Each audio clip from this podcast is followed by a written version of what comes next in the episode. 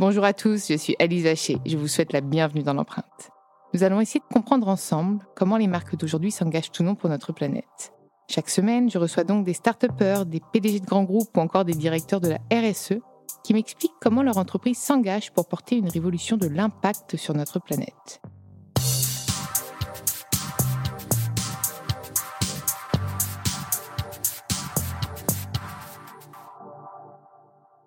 Et avant de commencer cet épisode, je souhaite vous présenter le nouveau partenaire de l'empreinte.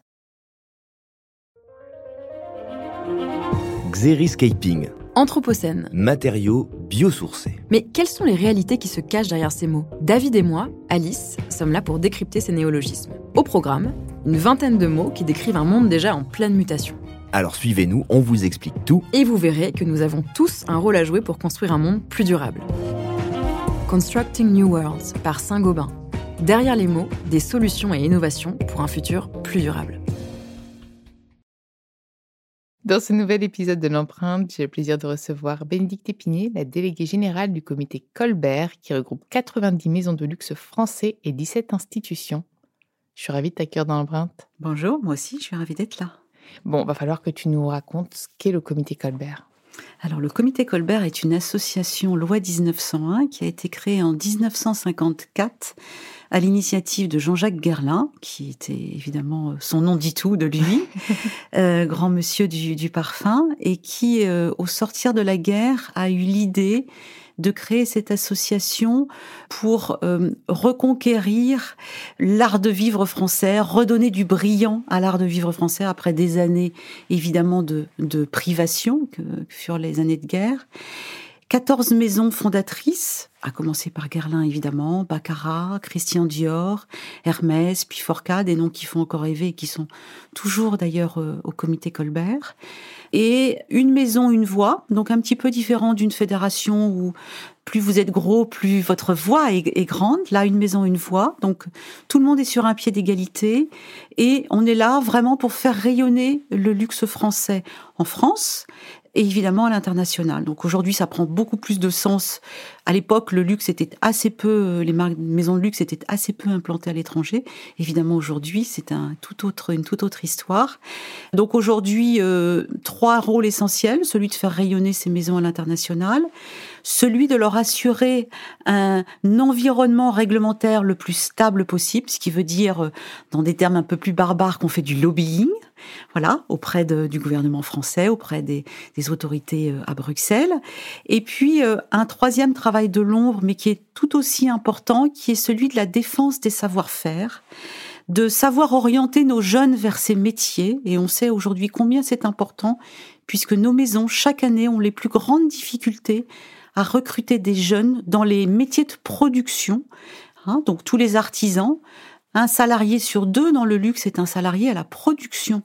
Et, donc, malgré tout, malgré tout le brillant qu'on sait maison, eh bien, ce, on a toujours du mal. Chaque année, il y a à peu près 10 000 postes qui ne trouvent pas preneur en production. Et pourquoi, selon toi? C'est une, mauvaise réputation qui traîne, dont on a du mal à se, à se débarrasser. En fait, on essaye d'expliquer ce que c'est tout autre.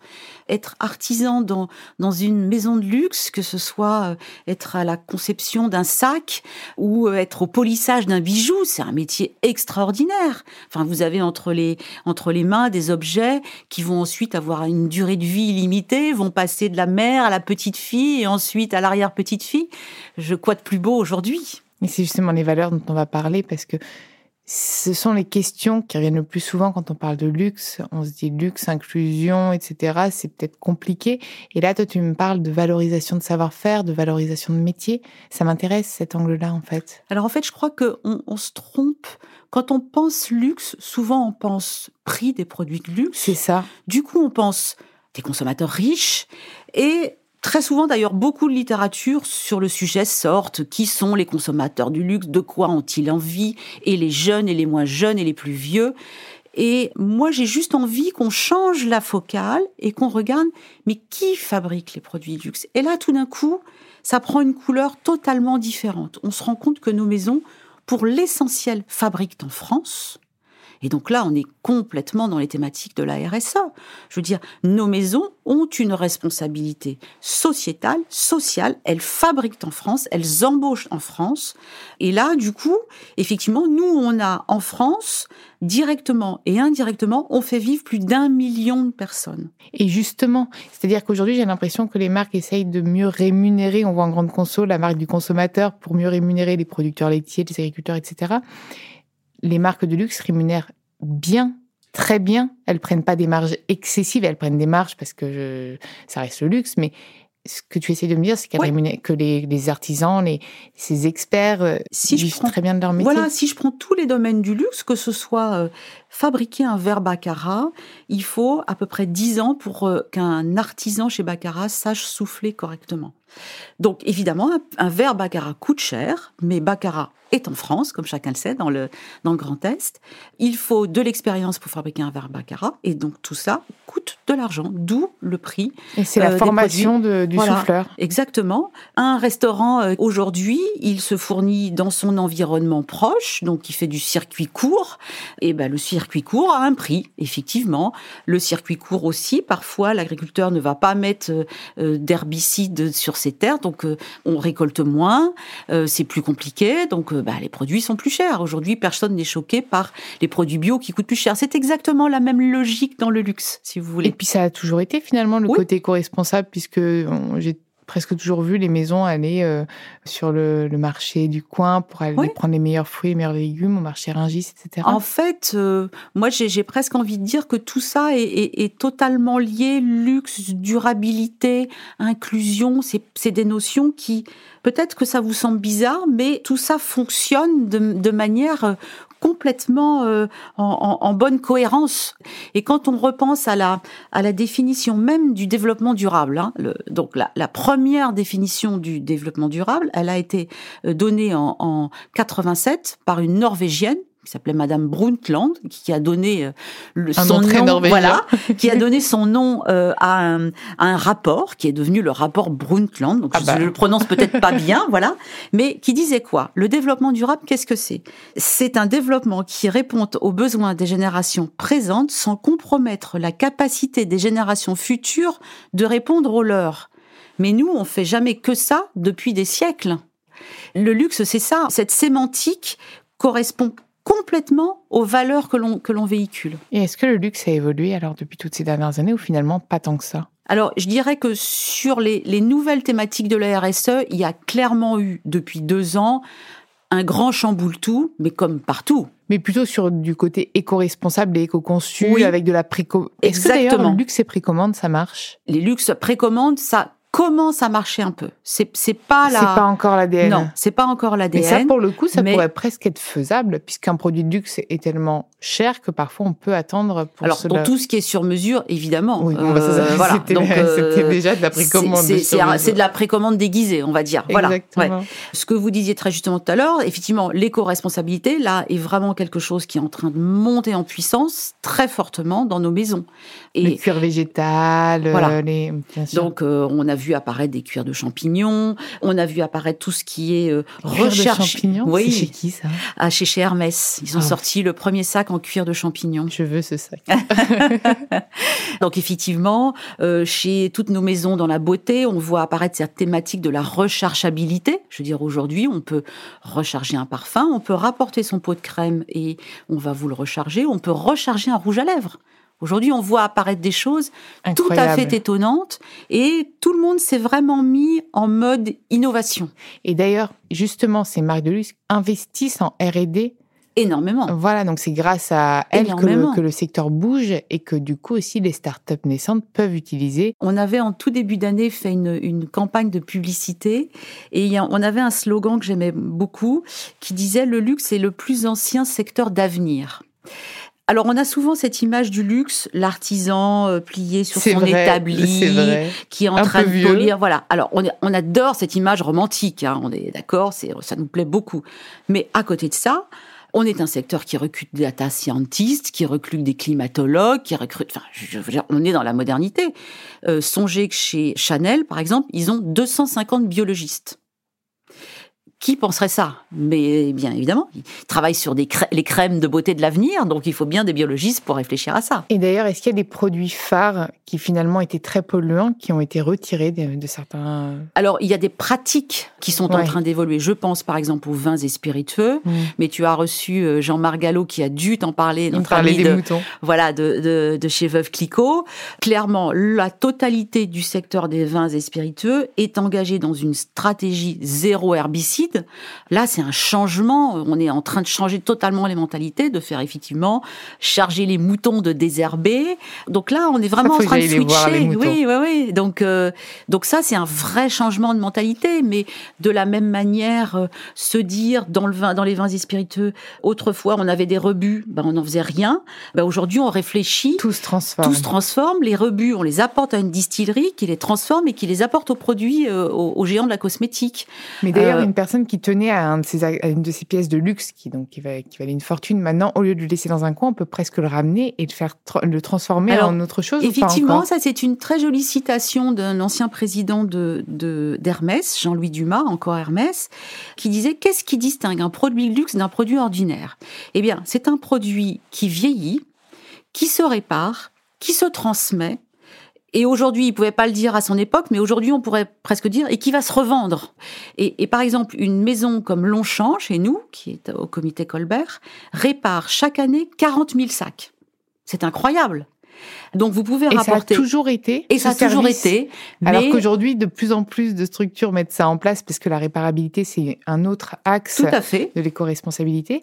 Et en fait, euh, c'est déjà fait. Eh bien, nous, on le fait depuis très longtemps. C'est consubstantiel au luxe. Chez Berluti, par exemple, vous pouvez rapporter votre paire de souliers pour la faire cirer de telle sorte qu'elle va durer plus longtemps. Vous allez vous dire, c'est a priori, c'est quand même, euh, ça va contre le business. Oui et non, en fait. Ben non, parce que vous créez une espèce de, de, filiation avec euh, avec la maison qui va vous entretenir votre paire de chaussures. Mais je pense aussi au consommateur qui, quand il investit dans un produit de luxe, a plus envie, on va dire, de le réparer puisqu'il a investi. Est-ce que tu penses qu'il y a une notion d'investissement maintenant pour le consommateur, simplement même dans tous ces achats, je parle pas uniquement pour le luxe, de peut-être réfléchir de moins acheter, mais d'acheter mieux? Je, pense et de réparer et de faire durer chaque article. Et, et, on le voit d'ailleurs. Alors pour le coup, je, je, je, cite des sondages de consommateurs, mais on voit très bien que la jeune génération non seulement dans sa, dans sa vie professionnelle, mais dans sa vie personnelle aussi, est avide de faire des investissements dans la durée et non plus d'aller dans la fast fashion, par exemple, dont elle sait très bien que six mois après, elle en aura plus envie et où elle va le jeter. Même à l'instant même, souvent on l'achète, voilà. on le met dans le placard, on ne sait pas ce qu'il est devenu. Donc euh, mm. c'est vrai que nous, on est sur de l'investissement réfléchi, mais dont on se dit que peut-être il va avoir une vie après nous. Et est-ce qu'au sein du comité Colbert, les marques s'inspirent entre elles? Évidemment. C'est génial. Ça. Nous venons d'ailleurs de publier ce qu'on a appelé très justement d'ailleurs un carnet d'inspiration avec cette, cette vocation de dire sur ces thématiques de la RSE, on a des très grandes maisons au comité Colbert qui sont déjà très très loin dans la réflexion, qui font beaucoup beaucoup de choses, et puis j'ai des petites maisons familiales qui sont moins matures sur le sujet et qui ont besoin d'être accompagnées. Donc l'idée de ce carnet d'inspiration, c'était de se dire, on va mettre en lumière les actions les plus remarquables des grands, Évidemment, il y a des petits aussi qui font des tas de choses sympathiques, mais de telle sorte que tout le monde soit embarqué, que tout le monde soit inspiré et qu'au final, c'est aussi, d'ailleurs depuis l'origine, depuis la création par Jean-Jacques Guerlain, cette idée de ce collectif qui est dans le partage. Et comment on rentre au comité Colbert Si demain une marque de luxe se crée, est-ce qu'il faut qu'elle ait une certaine ancienneté Alors, qu'elle ait fait des preuves Non, parce que j'ai des maisons très jeunes. J'ai par exemple la maison Francis Curgian qui a moins de 20 ans d'existence. Et à côté de ça, euh, la plus ancienne maison du comité Colbert, c'est la maison Saint-Louis, qui a été créée en 1586. Donc vous voyez qu'entre maison Francis Curgian, voilà, et, et, et Saint-Louis, bon bah évidemment j'ai plusieurs siècles de différence. Mais c'est ça aussi l'intérêt, c'est que bien la maison Francis Curgian, elle a, elle a les réflexes de la modernité. Elles ont mutuellement énormément à s'apporter. Donc euh, ça, depuis les débuts du comité Colbert, c'est très fort. C'est cette idée de, de partage du collectif. Je vous disais tout à l'heure, un homme, une voix. Donc tout le monde échange. Évidemment, ça s'arrête au moment où on commence à parler business et, et stratégie, mais tout le reste est sur la table. voilà, elle reste évidemment concurrente. Mais donc, selon toi, luxe et euh, nouvelle façon de consommer, c'est pas du tout antinomique et ça va de pair on ah, peut demain quelqu'un qui veut monter sa marque de luxe n'est pas juste un, un utopiste, quoi. Ah non, Il moi peut. je crois pas. Je Au crois contraire. que je ne sais plus qui dit ça très récemment. Tout se passe comme si l'époque nous rejoignait. Voilà, tous ces discours qu'on entend bon aujourd'hui. Et on s'est dit mais nous on les tient depuis, nos Mm. maisons les tiennent depuis une éternité. Donc euh, finalement c'est c'est sympathique de voir que ce discours sur la durabilité ben, aujourd'hui il est devenu à la mode sans qu'on ait presque rien à faire. En fait, c'est peut-être le mass market qui va finir par disparaître. Et de la surconsommation, donc la quantité, peut-être qu'on va aller plus vers de la qualité. Bon, après, pas forcément du luxe, parce que il faudrait que ça reste accessible Oui, au plus grand Au nombre. plus grand nombre. Et d'ailleurs, je, je sais très bien que les auditeurs vont dire oui, mais luxe, c'est cher, donc tout le monde ne peut pas les avoir. Oui, ça c'est vrai, mais sinon c'est plus du luxe. Donc, il faut quand même rester maison de luxe. Mais peut-être qu'on va plus quand même aller vers des marques un peu plus chères, qui Mm. vont mieux payer leurs, leurs artisans, qu'on aura, on n'a pas besoin d'autant d'habits, on n'a pas besoin Ah, d'autant de choses. Peut-être qu'on va devenir un peu plus minimaliste. Est-ce que les marques de luxe peuvent aussi évangéliser ces bonnes pratiques de consommation, de consommer mieux, de réparer, comme tu me disais, Oui. euh, de faire durer, de transformer? Est-ce que c'est aussi un des rôles des maisons de Alors, luxe je de suis pas sûre que ce soit un des rôles, mais en tout cas, c'est clairement un message qu'elles portent. Oui, bien sûr. Elles le portent. Alors, elles sont entendues ou elles sont pas entendues, mais c'est clairement un message qu'elles portent depuis très longtemps maintenant. hein, euh, et la réparabilité est devenue dans les gènes de toutes, de toutes les maisons aujourd'hui. Hein. Maintenant, on peut, voilà. tout, on peut tout faire réparer. Oui, hein. oui. Donc, Et euh, euh, c'est c'est Margaret Henriquez, la présidente de Champagne Crook, qui dit très justement les maisons de luxe, ce sont elles qui allument le chemin pour les autres. Et je trouve ça très joli. Et effectivement, on, on a quelque part, euh, tu disais cette idée d'évangéliser. Oui, peut-être qu'on devrait euh, travailler sur cette question-là. Il y a une espèce quand même d'aura au D'allumer, niveau du luxe. voilà. Il y a même les touristes hein, qui veulent, qui Ouais. viennent devant les magasins Chanel euh, et on voit les. Enfin, on voyait parce qu'avec cette avec Ouais. le Covid. Tiens d'ailleurs, Covid. Mhm. L'impact sur les maisons, ça a été un petit peu compliqué quand même. Alors, je ça a été compliqué comme ça l'a été pour, toute, Comme pour tout le euh, monde, tout le monde plus, qui a dû moins. fermer ses magasins. À dire vrai, le luxe s'en sort plutôt bien puisque euh, la plupart de nos maisons sont implantées en Chine et la Chine a redémarré très très vite et très très fort. Les États-Unis ont redémarré peut-être moins vite, mais très fort aussi.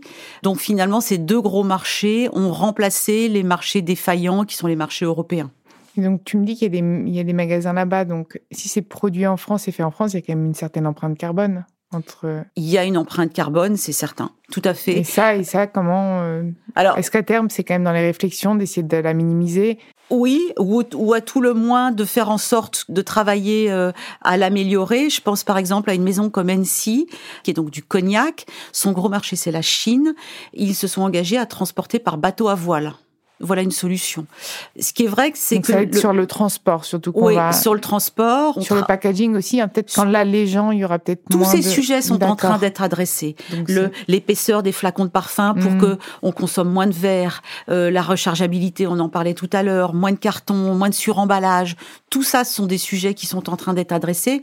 Mais c'est vrai que le sujet auquel on est très euh, accroché, c'est celui de la fabrication française. Donc là, évidemment, il y a un moment où il faut transporter ces produits jusqu'à leur point de consommation.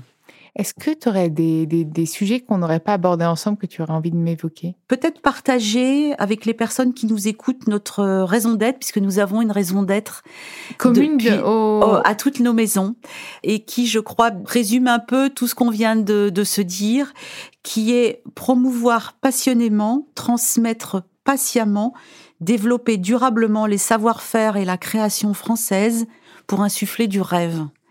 Et je pense que, évidemment, on a passé un petit temps à choisir tous ces mots comme une petite raison d'être euh, sur mesure.